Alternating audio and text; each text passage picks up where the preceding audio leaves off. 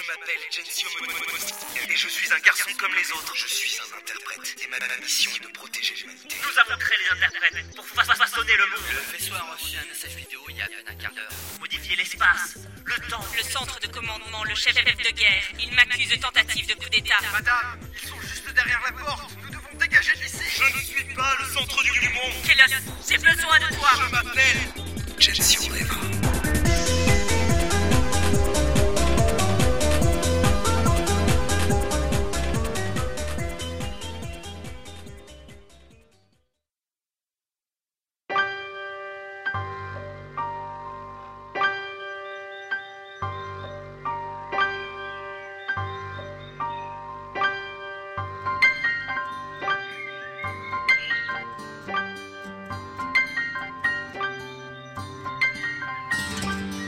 Je m'appelle Gensio Reva. Je suis un garçon pas comme les autres. Aujourd'hui, c'est mon anniversaire, j'ai 10 ans. Les médecins de l'hôpital ont organisé une fête pour moi et le docteur Brandford m'a même dit que maman, maman serait là. Elle va revenir de l'autre hôpital, celui où elle travaille rien que pour venir me voir. Je suis trop content. Dans quelques secondes, Davis va me tirer du lit, comme chaque matin. Il dit que je suis trop tir Hey Gensio, c'est l'heure du cours de Monsieur Van Owen, lève-toi. Je suis un garçon pas comme les autres.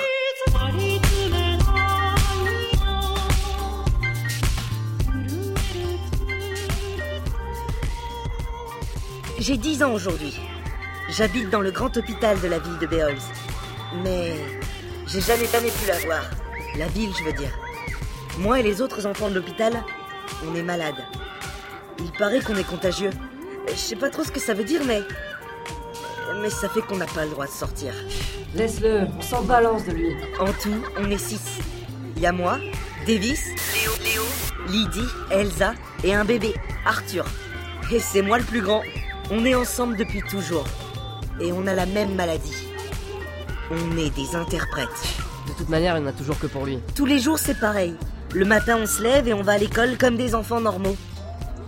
Sauf que c'est un médecin qui nous fait la classe. Monsieur Brandford. Euh, je l'aime bien. Il est vraiment gentil. Sauf quand il me fâche parce que je sais pas où se trouve la capitale de la France. Hé, arrêtez Sinon Gensio et moi, on vous met une raclée Après, on va dans la salle à manger. Et il y a des dames qui nous apportent le midi. On est bien, mais...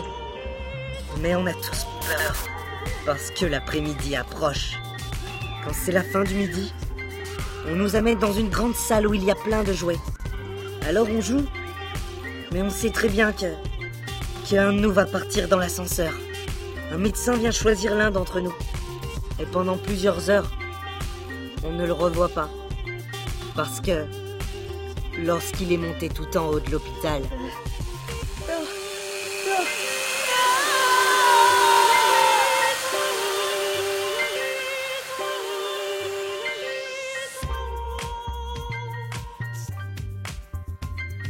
Je suis Gensio Reva et j'ai 10 ans. Je suis un garçon malade. Je suis un interprète.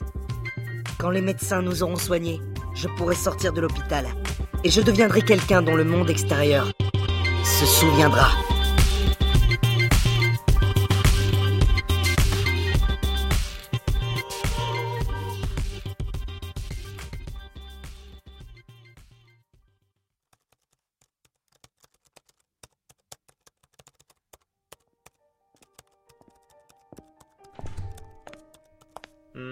Bonjour, monsieur Desbreuil. Bonjour, Kélos. Alors, que tirez-vous de vos observations? Leurs analyses sont bonnes, leurs interprétations ne consument pas leurs organes vitaux comme nous le craignons. Ils se développent comme des êtres humains normaux. Mais c'est encore un peu tôt pour considérer le travail concluant. Ils n'ont développé qu'une infime partie de leur potentiel. Je ne peux pas encore dire si leurs enveloppes corporelles supporteront de tels pouvoirs. Vous pensez à Léo L'interprète numéro 5 Nous avons eu beaucoup de chance qu'il survive à la transmission de pouvoir. Pour le moment, son état se stabilise, mais si nous devons intervenir chirurgicalement sur l'un d'eux, il sera la priorité. Ena n'avait pas le choix, Van Oren. Je sais, je sais, mais... Et c'est ainsi.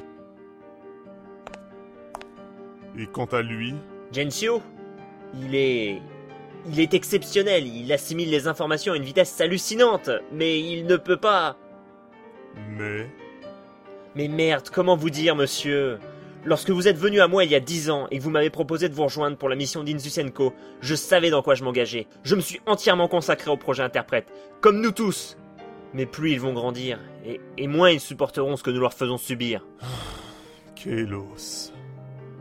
Vous êtes en train de vous dire que je vais devenir un poids mort, c'est ça? Pas du tout. J'ai une entière confiance en vous. Mais soyons clairs, Kélos. Lorsque j'ai créé Insusenko, je savais quel destin je réservais à ces enfants. Il viendra un jour où nous devrons répondre de nos actes, et nous paierons pour ce que nous avons fait. Mais l'avenir du monde est une chose trop importante à mes yeux pour que je refuse de me salir les mains. Je sais, monsieur. Je vous présente mes excuses. N'en faites rien, mon ami. Ce que vous ressentez est normal. Mais je vous en prie, souriez. Aujourd'hui, nous fêtons un anniversaire.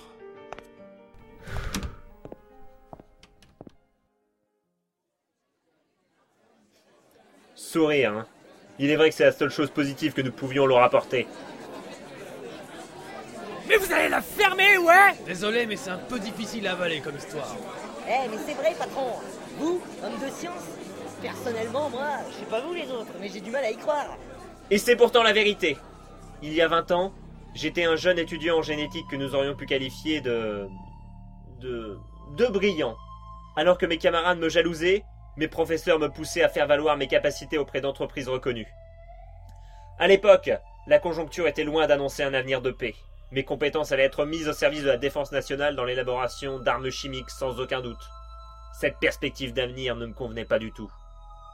J'étais naïf, comme peut l'être un jeune homme empli d'espoir, et je voulais utiliser mon savoir dans la création d'un d'un monde meilleur. C'est à ce moment-là qu'il est venu à moi. L'homme dont vous nous parliez tout à l'heure Exactement, Monsieur Vitellius Dubreuil. À la sortie de mon diplôme, j'ai été au chômage quelque temps. Un jour, un homme est venu frapper à ma porte. Il était vêtu d'un costume noir brodé de riches brocards. Il devait avoir entre 35 et 40 ans à l'époque, et pourtant, ses cheveux en catogan et sa barbe étaient d'un gris argenté. Ses yeux, d'un bleu profond, transperçaient son interlocuteur. Cet homme était un riche héritier. Il m'expliqua autour d'une tasse de thé que ma personne l'intéressait fortement pour la réalisation d'un projet. Il avait pour dessein de créer une entreprise, complètement indépendante de l'État, une entreprise dont la mission resterait secrète. Il garantissait que ses employés seraient grassement payés, mais que ces derniers devraient partager ses ambitions. Il pouvait leur offrir une couverture aux yeux de l'État, mais leurs engagements devaient aller au-delà du simple projet de carrière. Mais qu'est-ce que vous voulez dire? Je l'ai justement questionné sur la mission si secrète de cette entreprise. Ce jour-là, il s'est contenté de me répondre avec un sourire. Mais mon jeune ami, construire un monde meilleur? Il m'avait laissé sa carte pour le contacter si le projet m'intéressait. Intrigué par sa démarche et par l'étrange aura qui émanait de cet homme, je me suis rendu dans son bureau dans la ville de Beols. Là-bas, on m'a fait entrer dans une grande salle où se tenait une longue table de réunion. Dubreuil présidait et leva les yeux dans ma direction. Plusieurs hommes et femmes assis là firent de même. Ah, bienvenue, monsieur Van Oen. Voici le jeune homme dont je vous avais parlé, ma chère Anna. Une femme se tenait à la droite de Dubreuil. Son regard était plein de tendresse.